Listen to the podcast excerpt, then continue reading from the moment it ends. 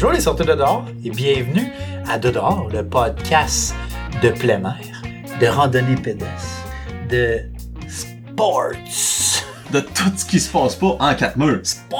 Sports! On va-tu parler de hockey? Euh, qui sait, peut-être quand on va aller patiner sa glace. Je suis David, votre autre, et je suis accompagné de Marc-André. L'autre autre. Hey, j'ai, j'ai tellement d'enthousiasme.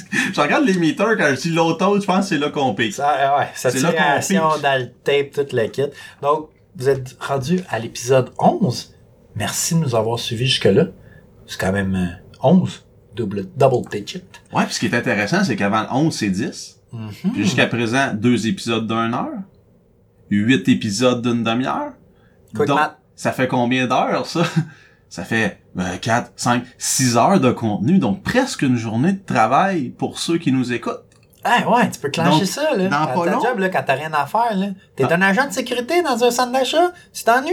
Oui. Petit écouteur. Tu sais, ton écouteur, là, Que avec tu le fais genre de... parler au Ouais, ouais, ouais, le genre de tortilla, là, clair, là, qui te rentre dans l'oreille, là, avec une- un trou, là. Ça, mets de dehors là-dedans. Je sais pas comment tu vas faire, mais fais-le. Fais le le figure out. Donc, euh, comme, euh, comme d'habitude, on commence avec les perdus. Euh, les perdus, c'est deux gars du BC. Euh, Colombie-Britannique. Donc, hey, j'ai envie, j'ai envie de partager la vidéo. On va la partager ensemble, la vidéo. Là. Les, les deux gars qui nous, vous allez les voir à la télé, ça a l'air de deux, deux gars de dehors. Deux perdus. Si eux nous backaient sur Patreon, ils nous donneraient 25 cents. Ils seraient même pas des sorteurs de basiques. là. Ils seraient, ils seraient comme des restes en dedans. Big Des time. restes en dedans. Tout est un reste en dedans. Donc, ces gars-là, eux, se sont dit, hey, un petit jeudi après-midi, mais en fait, un petit jeudi midi, ce qu'on va faire, c'est qu'on va aller faire une rando. On se rappelle dans l'épisode où on présentait les, c'était qui les gens de randonnée, la plupart, ils décident ça le jour même. Hey, il fait beau dehors, on y va. Eux, on pris, Ils sont on- spontanés, eux. Ouais, c'est des gens spontanés. Donc, à midi, on décidé, bon, on va aller faire une loupe. Donc, une boucle de 30 km. 30K. 30 km, tu sais, souvent on parle en 1000, j'ai déjà fait la conversion, 30 km. Donc, les gens en forme vont faire ça en 10 et 12 heures. Donc, quelqu'un qui a fait un petit peu d'hiking en 10 puis 12 heures, donc on s'entend. Si tu pars à midi, plus 10 ou 12 heures, tu finis entre 10 et minuit. Ouais. Donc, ces deux perdus-là partent, en fait, à midi pour une randonnée de 30 km. Comme les perdus de la semaine passée, eux cro- ne croient pas bon se, pré- se, se préparer plus qu'il faut, euh, ont sweet fuck out dans leur poche. Sweet fuck up. Pas d'eau, pas de manteau, euh, rien pantoute, pas de bâton, rien. La seule chose qu'ils ont dans leur poche, c'est les clés du char, le portefeuille, puis le téléphone cellulaire. Eh. Donc, à 9h30, donc après un petit bout, ils, se- ils se- ils- en fait, ils ont réalisé qu'il faisait noir, qu'ils étaient pris, qu'ils savaient plus où aller. Donc, ils ont fait la seule chose de bien de leur voyage, c'est d'appeler au secours avec leur téléphone Ah, ils ont cellulaire. pas checké. Ok, ouais. Donc, qu'ils il y a- avaient joué à des jeux sur leur phone. Jusqu'à jusqu'au lendemain, genre. Ouais, c'est ça, il, il s'est claqué du Candy Crush, il a manqué de batterie. non, c'est ça. C'est encore des vies, là. Donc, euh, ces gens-là, ils étaient perdus, ont mis la vie des rangers en danger, ils ont appelé, donc ils ont, ils ont été secourus. Euh, C'était l'été, donc il y avait pas d'histoire dangereuse ou quoi que ce soit. C'est juste des deux personnes, deux garçons de dedans qui se ramassent de dehors, puis qui sont pas présentés, ce qui est ils réalisent après coup lors de l'entrevue, là, parce qu'on peut les voir à CTV, parce Ouais. qui est assez drôle. Ils réalisent, ouais, on a appris une leçon, puis j'espère que les gens du public vont apprendre de ce qu'on a fait. On n'avait pas euh, les 10 essentiels Parce que- de randonnée avec Parce nous. que moi, je me rends compte de plus en plus, c'est que la randonnée, c'est une question d'essai et d'erreur trop souvent. Tu vas faire un hike, tu vas remplir ton sac à craquer, tu vas te rendre compte, hey, moi, c'est fini, je hike plus jamais avec trop de, trop de guerre. Puis, même affaire, ah, t'es arrivé dans un hike, t'étais pas préparé, il t'a manqué telle affaire, mais tu vas t'en souvenir pour la prochaine fois. Donc, j'ai l'impression que le hiking, c'est tough de préparer les gens. On dirait t'es prépares, ouais, prépare-toi à faire telle, telle Mais affaire, mais pas. ils te croient pas. Faut que les gens expérimentent, expérimentent par eux-mêmes avant de, de, de comprendre, de réaliser. Puis ça, euh, c'est ça. Je me rends compte de plus en plus de ça. Donc euh, c'est ça, les gens, euh, ben, les, deux- les deux garçons, là, les, les, les deux gars de dedans, euh, ils ont été vraiment, vraiment contents d'être euh, secourus. Donc ils sont vraiment... En fait, ils sont désolés, mais ils sont contents d'avoir eu de l'aide. Puis comme ils disaient là-bas, c'est qu'il y a- il y avait pas avec eux les 10 essentiels du hiking. C'est quoi les 10 essentiels du hiking, Dave? De Euh, l'eau. Ben, premièrement, une flashlight. Ok, pas une flashlight. Une f- non, une flashlight. Euh, un équipement pour faire du bruit. Donc, on parle d'un sifflet, par exemple. Souvent, les sacs à dos, ça vient avec une clochette à ours? Non, parce que la clochette à hausse, c'est pas assez long. Ouais, Le sifflet, c'est pour quand tu te fais, quand t'es perdu puis tu veux que le monde t'entende. On, on parle ici euh, de, de, de tout ce qu'il faut pour partir un feu. Donc, on vous a donné des trucs. Un petit couteau, un Gerber, Un Gerber. euh, un abri, quel qu'il soit, quelque chose à boire, puis quelque chose à manger, un kit de premiers soins, un kit de navigation, puis en dernier lieu, euh, votre téléphone cellulaire, là, si jamais vous pouvez trouver du signal. Parce qu'il y a bien des régions, genre les Adirondacks, où le signal, c'est une denrée rare. T'as bien plus Ouais. de chances de t'en sortir avec une carte. Ouais, mais on peut aller, tu fais des selfies avec. Ouais, aussi, il y a l'option selfie sur votre téléphone. Mais ça, c'est le point 11. Il a pas fait les 10 Ah. essentiels, c'était au numéro 11. Donc, euh, s'il vous plaît, préparez-vous avant d'aller en rando pour pas être comme nos deux joyeux lurons euh, qui partent à midi pour un hike de 12 heures sans euh, rien avec eux. Mais rien du tout.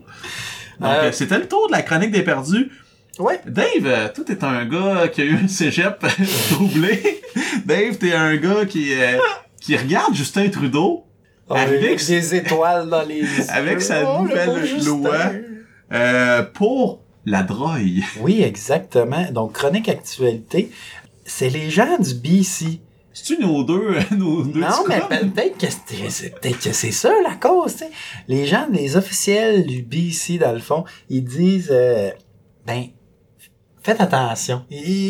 Faites attention, les gens, parce que là, ils, voient ça s'en venir, puis eux, dans le fond, la, Colombie-Britannique, c'est une des régions la plus euh, euh, euh, achalandée, si on veut, côté euh, pour le rescue team, tu vu qu'il y a les, les rochers, t'as beaucoup de forêts, donc tu sais, ils ont un gros, une grosse équipe pour aller faire des rescues puis tout ça. Puis, ben, ils disent, do not get high on your hike. Tout simplement. Euh, puis moi, ben, je trouvais que c'était très d'actualité avec euh, tout ce qui s'en vient. Là, je veux dire, même au Québec, on capote. Là, là un certain temps, c'était genre, mais là, le monde font conduire, gelé. Ben, mais c'est ça, ben, même si t'es sur le top, pas une bonne idée de faire un petit joint. Fait que dans le fond, là, tout ce que tu me dis, ce que tu me dis, Ouais. c'est que de la même façon que quelqu'un se présente pas pacté à une rando, malgré les quelques Ouais. perdus qu'on vous a présentés. Présente-toi pas sous l'effet de drogue à un moment donné, parce que Ouais. tu peux courir à ta perte. C'est comme à l'école. C'est comme... C'est ça. de- La rando, c'est comme l'école. Uh-huh. Ça demande un minimum d'attention, pas Ouais. tout le temps, mais faut être capable de revenir Quand assez même, vite. c'est ça. Donc, ok, ok, ça, Quand tu chauffes ton char, ça me semble minimum honnête. d'attention. Ça me faut que semble- tu sois capable de revenir vite.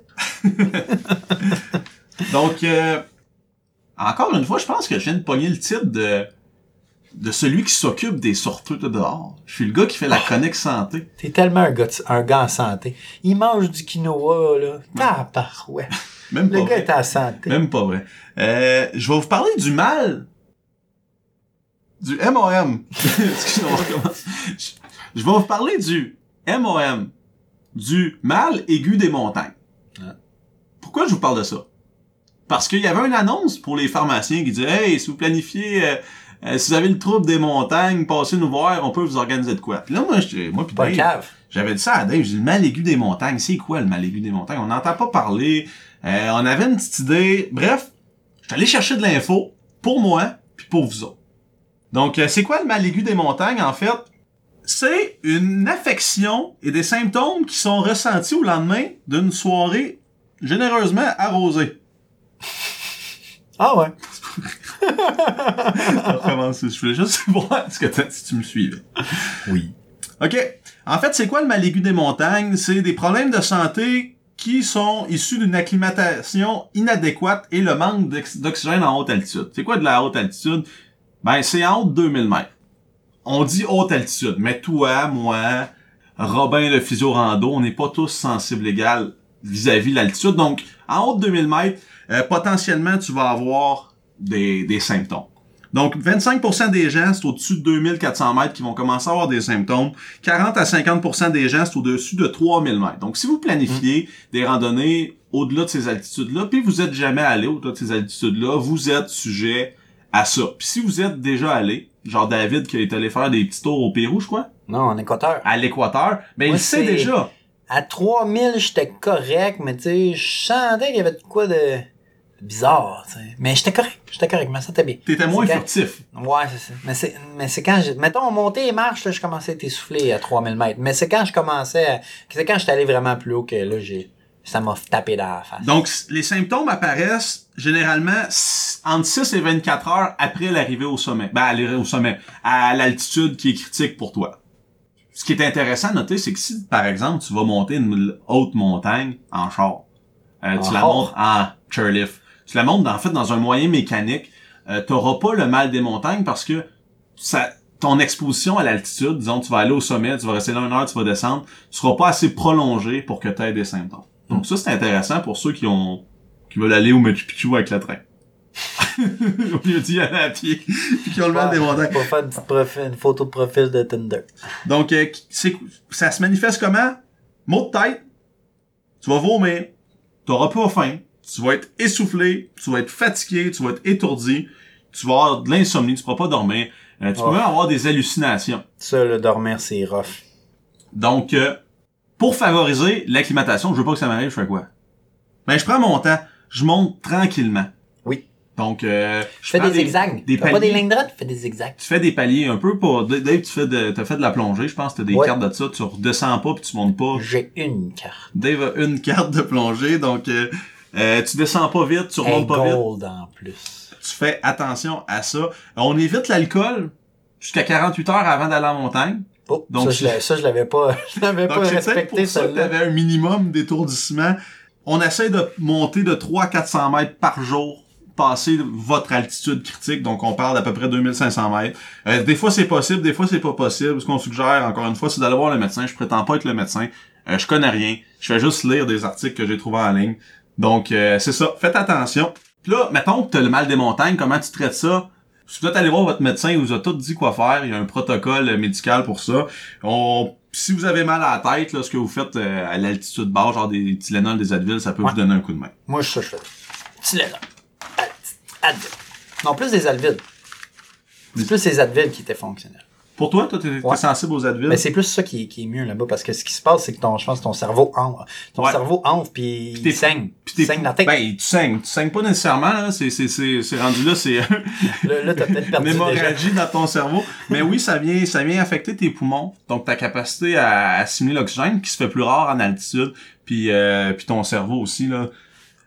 Mais là, euh, toi, tu montes une montagne. Mettons, t'es avec moi. Ouais. Tu te projettes dans le futur, on va faire de la haute altitude. Euh, puis Genre, combien de Mais en mètres? fait, pour le domaine médical, une haute altitude, c'est au-delà de 2400. Une mètre, toujours. Une très haute altitude, en haut de 3500. OK. Puis une altitude extrême, en haut de 5500. OK. Donc, mettons que tu vas faire de la très haute altitude. Là, on parle, par exemple, du Mont Whitney, en Californie, ou par hasard, ou peu importe, là. Une montagne que son sommet est en haut de 3500 mètres. Puis là, on- tu commences à marcher. Puis là, tu te rends compte que t'as des symptômes. Puis là, tu te dis, est-ce que je continue ou j'arrête? Stop ou encore? Est-ce que je continue? ouais. Donc, il y a des, des bonnes chansons qu'on rappelle. Euh, c'est là que je vais vous présenter un outil. C'est l'échelle du lac Louise. Ouais.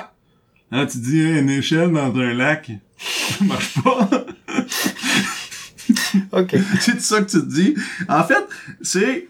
On, on a cinq critères que tu évalues selon, euh, genre, aucun, léger, modéré ou sévère. Ça te donne un pointage. Puis à partir de ce pointage-là, tu additionnes, puis ça te donne un pointage global. Puis passer une certaine limite, c'est un mal aigu des montagnes qui est considéré sévère. Donc à ce moment-là, on te suggère fortement de faire demi-tour parce que tu peux avoir justement des problèmes au cerveau et au poumon. Donc on regarde, as-tu mal à la tête de 0 à 3? As-tu envie de vomir de 0 à 3? Es-tu fatigué et faible de 0 à 3? As-tu des vertiges et des étourdissements de 0 à 3? As-tu la difficulté à dormir de 0 à 3? Donc, l'échelle du lac Louise, c'est quelque chose pour évaluer le mal aigu des montagnes. Mais ça peut... euh, Attends, attends, attends. C'est pas fini. Ça peut aussi t'aider à évaluer ton état d'ivresse.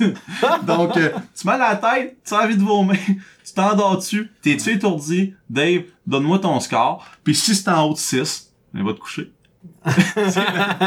Donc, euh, l'échelle du lac Louise, je vous suggère... si L'échelle de Louise. Euh, L'échelle du lac Louise, vous ferez une recherche en ligne si jamais euh, vous désirez aller dans des endroits qui sont euh, en haute altitude, donc en haut de 2400 mètres, puis allez voir votre pharmacien. Moi, je suis allé voir le mien, dédicace Anthony qui nous écoute. Euh, j'ai parlé du podcast aussi. Donc, euh, je suis allé le voir, puis il m'a des conseils, puis je vous suggère de faire la même chose. S'il y a des pré- précautions qui s'appliquent à votre situation, là, votre pharmacien va être à même de vous aider. Donc, Dave, tu vas nous parler d'un range. Oui. Un range. qu'on a fait, une chaîne de montagnes qu'on a fait euh, récemment, c'est euh, le range, le Santanoni Range, situé dans les Adirondacks. Le Santanoni Range, c'est quoi? C'est euh, trois montagnes. Donc, Kushashraga, Panther, puis Santanoni. Donc, euh, Santanoni qui est la montagne principale, si on veut, puis c'est euh, ces trois montagnes-là qui constituent le range. Hum, on va commencer par Santanoni. C'est la quatorzième plus haute montagne dans euh, les Adirondacks, avec une élévation de 1405 mètres. Donc, on est loin de la haute altitude. On est loin de la haute altitude. Facile, facile, facile. Donc, son nom, l'histoire de Santanoni, en fait. euh, ça- C'est un italien? non. Ben, hmm, oui, c'est un italien, mais en, en tout cas, c'est- son nom provient d'un dérivé euh, Abenaki, donc euh, les, les, Les Amérindiens? les Amérindiens qui étaient dans cette, cette région-là. Puis ça vient du nom Saint Anthony. Oh! Donc les premiers missionnaires qui et les vendeurs de fourreux, là, tout, les peddlers là, là, qui avaient, ils avaient nommé cette région-là Saint Antoine de Padoue. Oh, ça me dit quelque chose. Ça- Padoue, c'est une ville en Italie. Non, mais Donc- attends, attends. Ouais. Moi, euh, je me suis déjà fait dire par ma grand-mère Ouais. qu'il fallait que je prie Saint-Antoine de Padoue Quand j'avais perdu quelque chose. Puis là, lui, Oh. allait m'aider à retrouver quelque chose. C'est lui ça? Et écoute, je sais pas, ça ressemble à ça, ce que Je pense pas que c'est de. Padoue, mais je pense que c'est un Saint-Antoine aussi. Il y a, tiens, il y a une coupe de Saint-Antoine. Puis en tout cas, ce qui s'est passé, c'est que les Amérindiens là-bas, en entendant Saint-Anthony, ben eux, ils ont, ils ont, ils ont changé ça, puis c'est devenu Santanoni. Oh. C'est pas trop compliqué, Ils Saint-Anthony. ont donné une petite twist, une petite twist euh, italienne ou espagnole. Exact. Exotique, Exact, exact, exactement. Puis, ce pic-là, c'est un des derniers peaks à avoir été euh, monté par des non-natives. Tu sais, euh, on parle, ah, tel pic a été monté en telle année, telle année, telle année. Parce que je veux dire par là, c'est que c'est lui le plus vieux. Le... Fait qu'il a été monté en 1866. Toutes les autres, là, c'était bien avant ces années-là. Fait que c'est plus jeune. Exact. Alright. Ben, ouais. Ouais, ok. Ouais, ok, je, je comprends ce que tu veux dire. Euh, donc, ces deux gars-là, c'est Die Hunter. Ça, c'est hot comme nom. Die Hunter. Die Hunter? Ouais. Puis l'autre, C'est c'était... ça un anti-chasse? Non. Die Hunter. L'autre, Die. c'est Theodore Davis. Ah, ok. Ensuite, euh, sur cette montagne-là, ben, en fait, sur le range presque, là. Sur cette, euh, sur cette année, tu peux voir le Dix Range, le Seward Range, le McIntyre Range, puis tu peux voir aussi une partie du Great. Fait que tu peux voir beaucoup, beaucoup, beaucoup de montagnes. Puis, euh, quand même, c'était une belle vue, j'ai trouvé, le, le Santanoni, là. Je pense que, c'était-tu? Oui, le Santanoni était beau. Mais, le Panther, qui est le prochain mot, lui était encore plus beau. Il y avait encore plus de trucs. Donc, Panther situé au 18e rang, 1350 mètres d'altitude, 54 mètres d'altitude. Pourquoi ça s'appelle de même? Ben, Parce qu'avant, il y avait des Panthers là-bas. Il y avait des panthères. Oui, je suis très sérieux. C'est sûrement Dans les, des- années là. 1800, il y avait des lions de montagne. C'était Des pas C'est ça, exactement. Mhm. Mais il appelait, euh, en anglais, il appelait ça des Panther. Panthers. Ouais. Fait que dans les années 1800, il y en avait beaucoup. Mais euh, maintenant, il n'y en a plus pas. C'est fini. Fini les Panthers. les ours et les ont mangés. Ouais. Moi, je ça avec les panthères. J'en ai le tatoué euh, sur mes jambes. C'est cool, les panthères. Surtout les noirs. Les panthères noirs. Moi, j'aimais bien la panthère rose, c'est détective, là. Ouais. Il, était, il était-tu là, lui?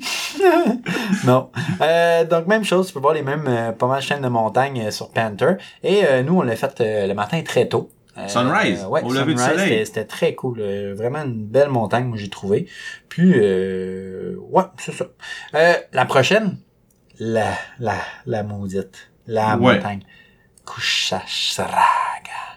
Celle-là est située au 46e rang, ou on l'appelle plus communément. Coochie. Coochie. Avec 1165 mètres. Mais là, vous dites, les gars, 46e rang sur 46 montagnes. Facile. Facile, celle-là? Là. Non, c'est ça le problème. C'est qu'il faut passer à travers Panther Saint-Anthony et en- ben pas faut pas passer à travers mais faut passer entre les deux pour se rendre l'autre bord de la chaîne puis remonter au complet. Fait que ça, ça ça prend un bon bout de temps là. Et euh, dans le fond, ce que tu peux voir avec Kushashrag, ben, tu peux voir Panther puis Saint-Anthony. Puis ben du bois. Puis, ben des du bois. mouches. Puis ben du bois. Puis euh, petit côté euh, côté histoire là. si vous vous demandez sur quoi est basé le nom de Kushasraga, nous, notre première théorie, c'était, c'était un monstre, un gros monstre qui habitait là-bas. Mais non, malheureusement, mais c'est, c'est presque aussi bon. Kushasraga, c'est basé sur un nom algonquin ou huron pour la région. Ça veut dire région lugubre. Lugubre. Lugubre. C'est sombre. Exactement. Parce que tu vas là, c'est de la boîte. c'est, c'est que de la boîte, que genre... les, on dirait que tous les arbres sont morts. Il y a tellement d'arbres morts, cassés au C'est une swamp. C'est une swamp, le bug qui appelle. Le tu bug. souviens, quand on t'arrive, tu descends dans la vallée entre Panther puis Cushy, il y a, une- il y a genre la, euh, une place où que c'est flat là puis c'est beaucoup de boîtes. Mhm. Tu sais, Ils appellent ça de bug. C'est comme ça qu'ils l'appellent. Oh. Donc, le range au complet, c'est un 23,5 km. Euh, tu peux le faire en sens euh, horaire ou anti-horaire. Nous, de notre côté, on l'a fait anti-horaire. On a l'habitude de faire les choses anti-horaire. Je sais Bon, pas on est pourquoi. des non-conformistes. Ouais. Mais en fait, non, non, c'est correct. Non, non, Euh, on est pas vraiment- non-conformistes. OK, c'est bon. Mais euh, il y a les deux qui peuvent être faits. Donc, euh, manière que, que tu fais ça, là, je te dirais d'habitude, tu pars du Santanini Trailhead, Ouais. qui est euh, situé dans le coin de Upper Works, fait que Newcomb, tout ça. Sur l'époque bleue, arrive au premier corn, tourne à gauche. Ensuite, deuxième corn, tu vas arriver, ça va être le Herald Square. Le Herald Square, c'est quoi? Ben, t'as tous les arbres qui sont gravés, t'as des S qui disent euh, Santanani par là, t'as des C qui disent Cucci par là, puis t'as des P qui disent Panther par là. Donc, c'est pas très difficile, là. tu peux pas te perdre à cet endroit-là. Il y a des S partout. Il y en a pas deux qui commencent avec la même lettre.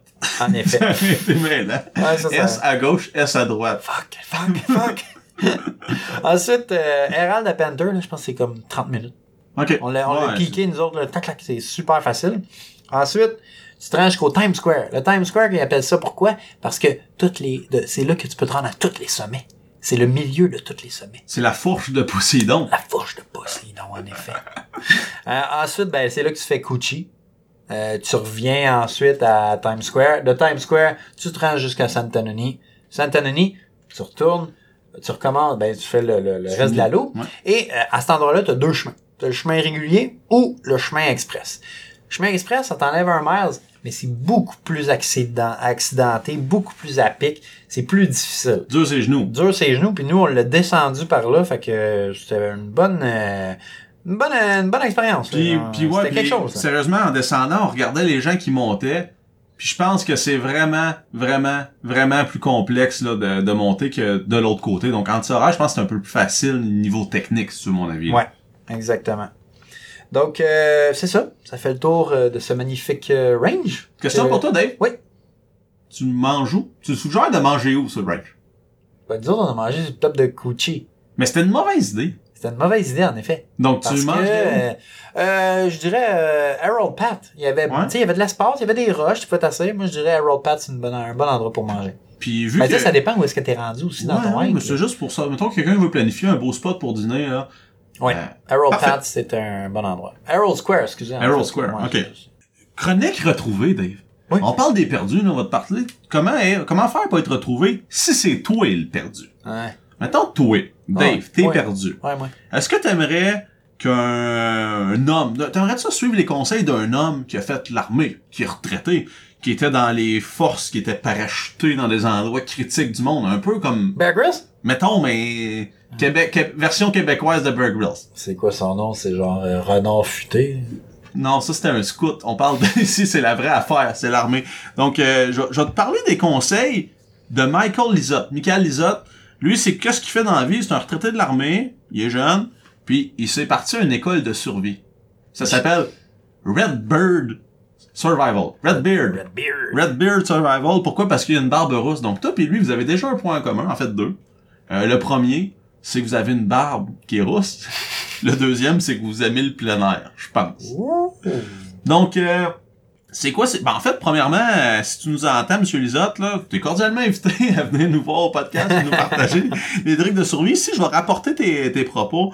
Donc, euh, première chose à faire pour se préparer, lui, dans son sac, ça, en fait, tu prévois jamais être perdu, mais si t'es perdu, tu pré- t'es- t'espères avoir quelques ressources avec toi. Il parle des 5 C.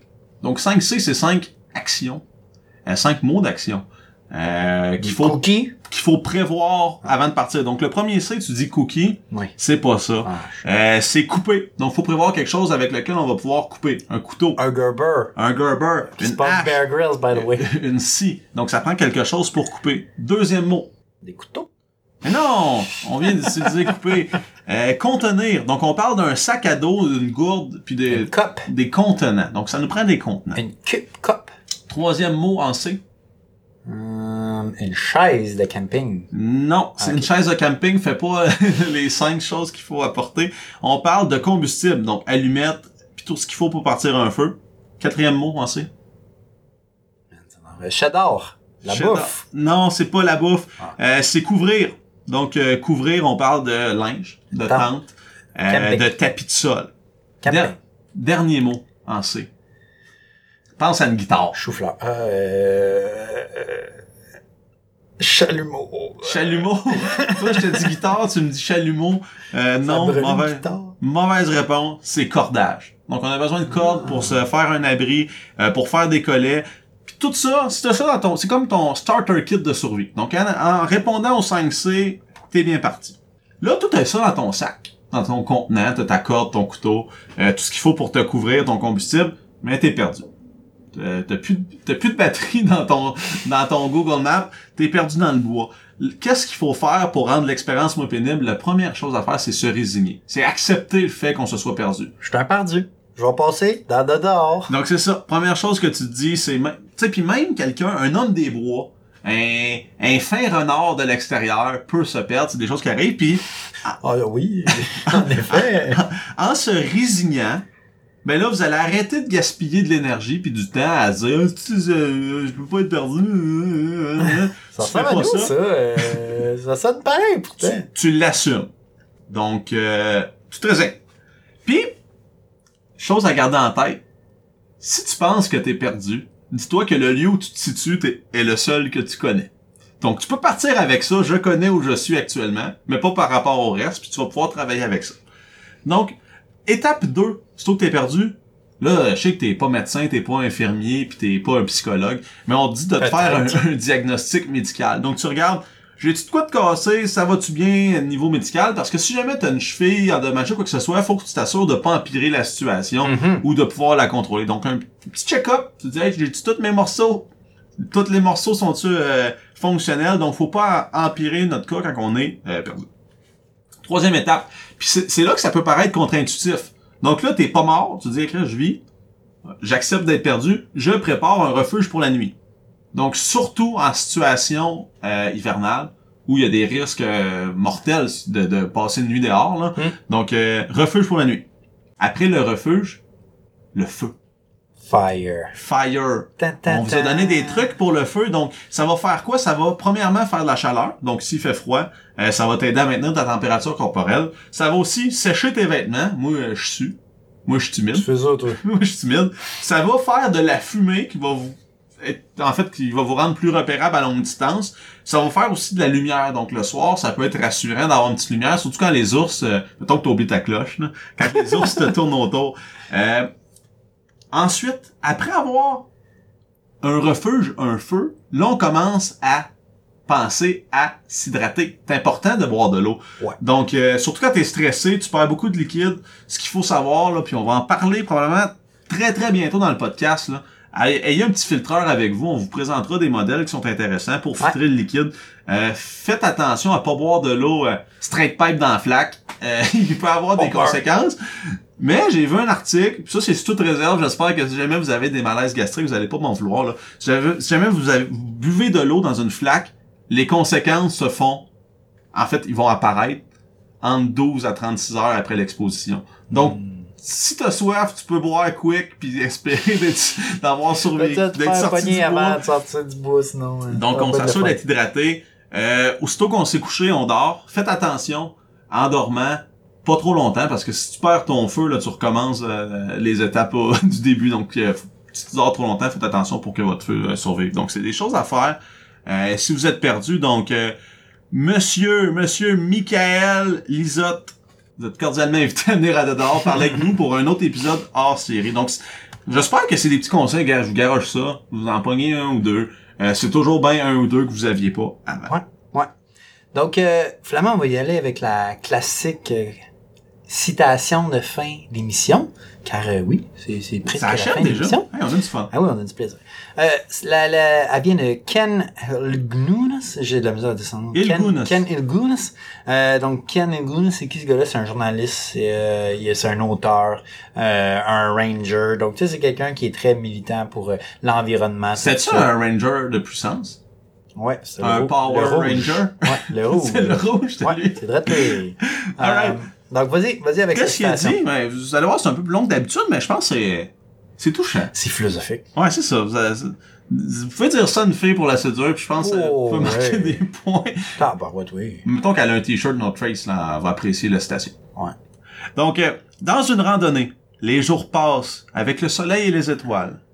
Le mouvement est créé à partir d'un ventre rempli de nourriture et d'eau. Et non de combustible fossile. Ça continue. Je sais que vous en voulez encore. Lors de la randonnée, vous êtes un peu moins un numéro comme au boulot et de plus en plus un être humain. La sortie occasionnelle en montagne n'est pas seulement un étirement de tous les membres, mais cela nous rappelle que, wow, le monde est si vaste. Ah, c'est beau. Donc, merci Ken pour... Merci, Ken. Hey, Dave. Ouais. T'as les yeux pleins d'eau. Ouais, je sais. C'était touchant. Donc, euh, si comme Dave, vous êtes touché par euh, nos citations ou notre contenu, n'hésitez pas à nous suivre sur les réseaux sociaux. Facebook, Instagram. Allez nous euh, supporter sur Patreon. Euh, Parlez-nous à vos amis. Ouais. Allez subscribe au podcast. Laissez-nous un review. review. Écrivez-nous. Euh, récemment, il y a quelqu'un qui nous a écrit sur Dodor. Ah oui? Ben oui. No- no- notre ami Thomas Cheval, il nous a écrit un beau, un beau message pour nous dire que qu'on faisait un beau travail puis ça nous a touché. Ça nous a touché. Donc, puis euh, dédicace à Thomas. Merci Thomas de Thomas, nous on se voit écouter. sur les sommets bientôt. Ouais, puis Thomas, parle de nous à tes amis, parce que t'as l'air d'être un bon ambassadeur de dehors. oui. Donc, euh, merci, merci de nous écouter. Parlez-nous à vos amis encore une fois, là, ça nous apprécie. Un petit 5 étoiles, je pense que c'est ce qu'on vaut. Bon, au moins 4.5 là. 4.5. 4.5 en moyenne, je serais Minimum. content. Puis on se voit, on se voit sur un sommet près de chez vous. À de dehors. À Dodor.